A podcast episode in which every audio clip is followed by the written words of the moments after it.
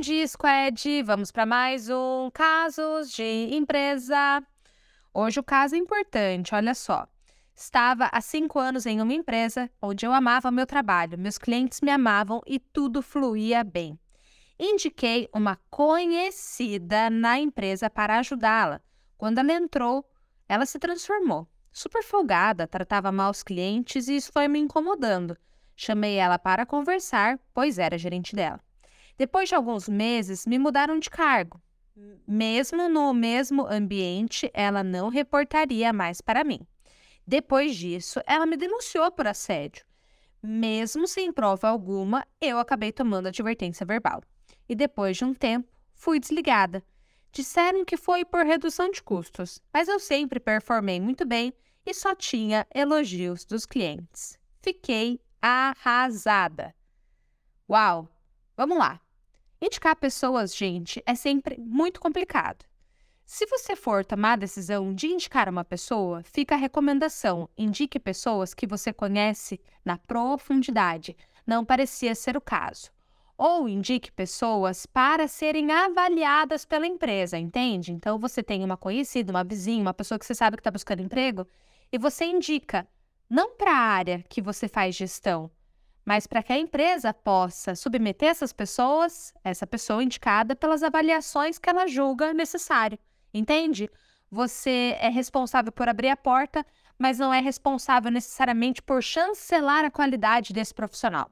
O que acabou acontecendo é que você colocou essa pessoa que você conhecia superficialmente dentro da sua área, o que complica um pouco a sua situação. É, e aí cada um vai ter que traçar a sua própria estratégia, seu próprio código. Eu não faria o que você fez, tá? Porque eu tenho a impressão que é mais fácil avaliar e cobrar pessoas que não são conhecidas do que são do que as pessoas que são conhecidas.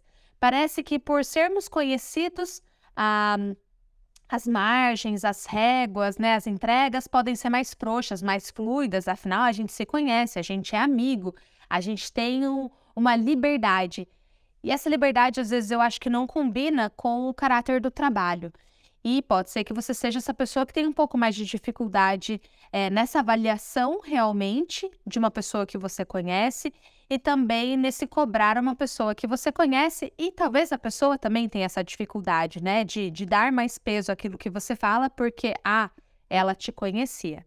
Eu entendo que essa é uma situação super chata, mas que vai ficar como uma lição e principalmente como um exercício para você traçar a sua conduta, o seu plano, aquilo que você entende que faz sentido daqui para frente. Cada um de nós tem que ter a sua conduta, sabe? O seu limite, até onde entende que é prudente para si.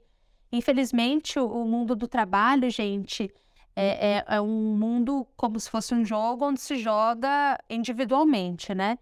E a gente pode e deve ajudar no, pessoas no meio do caminho, desde que essas ajudas não nos prejudique, né? Como o sistema do avião, né? Tá caindo, você usa máscara em você e se conseguir, coloca máscara no outro.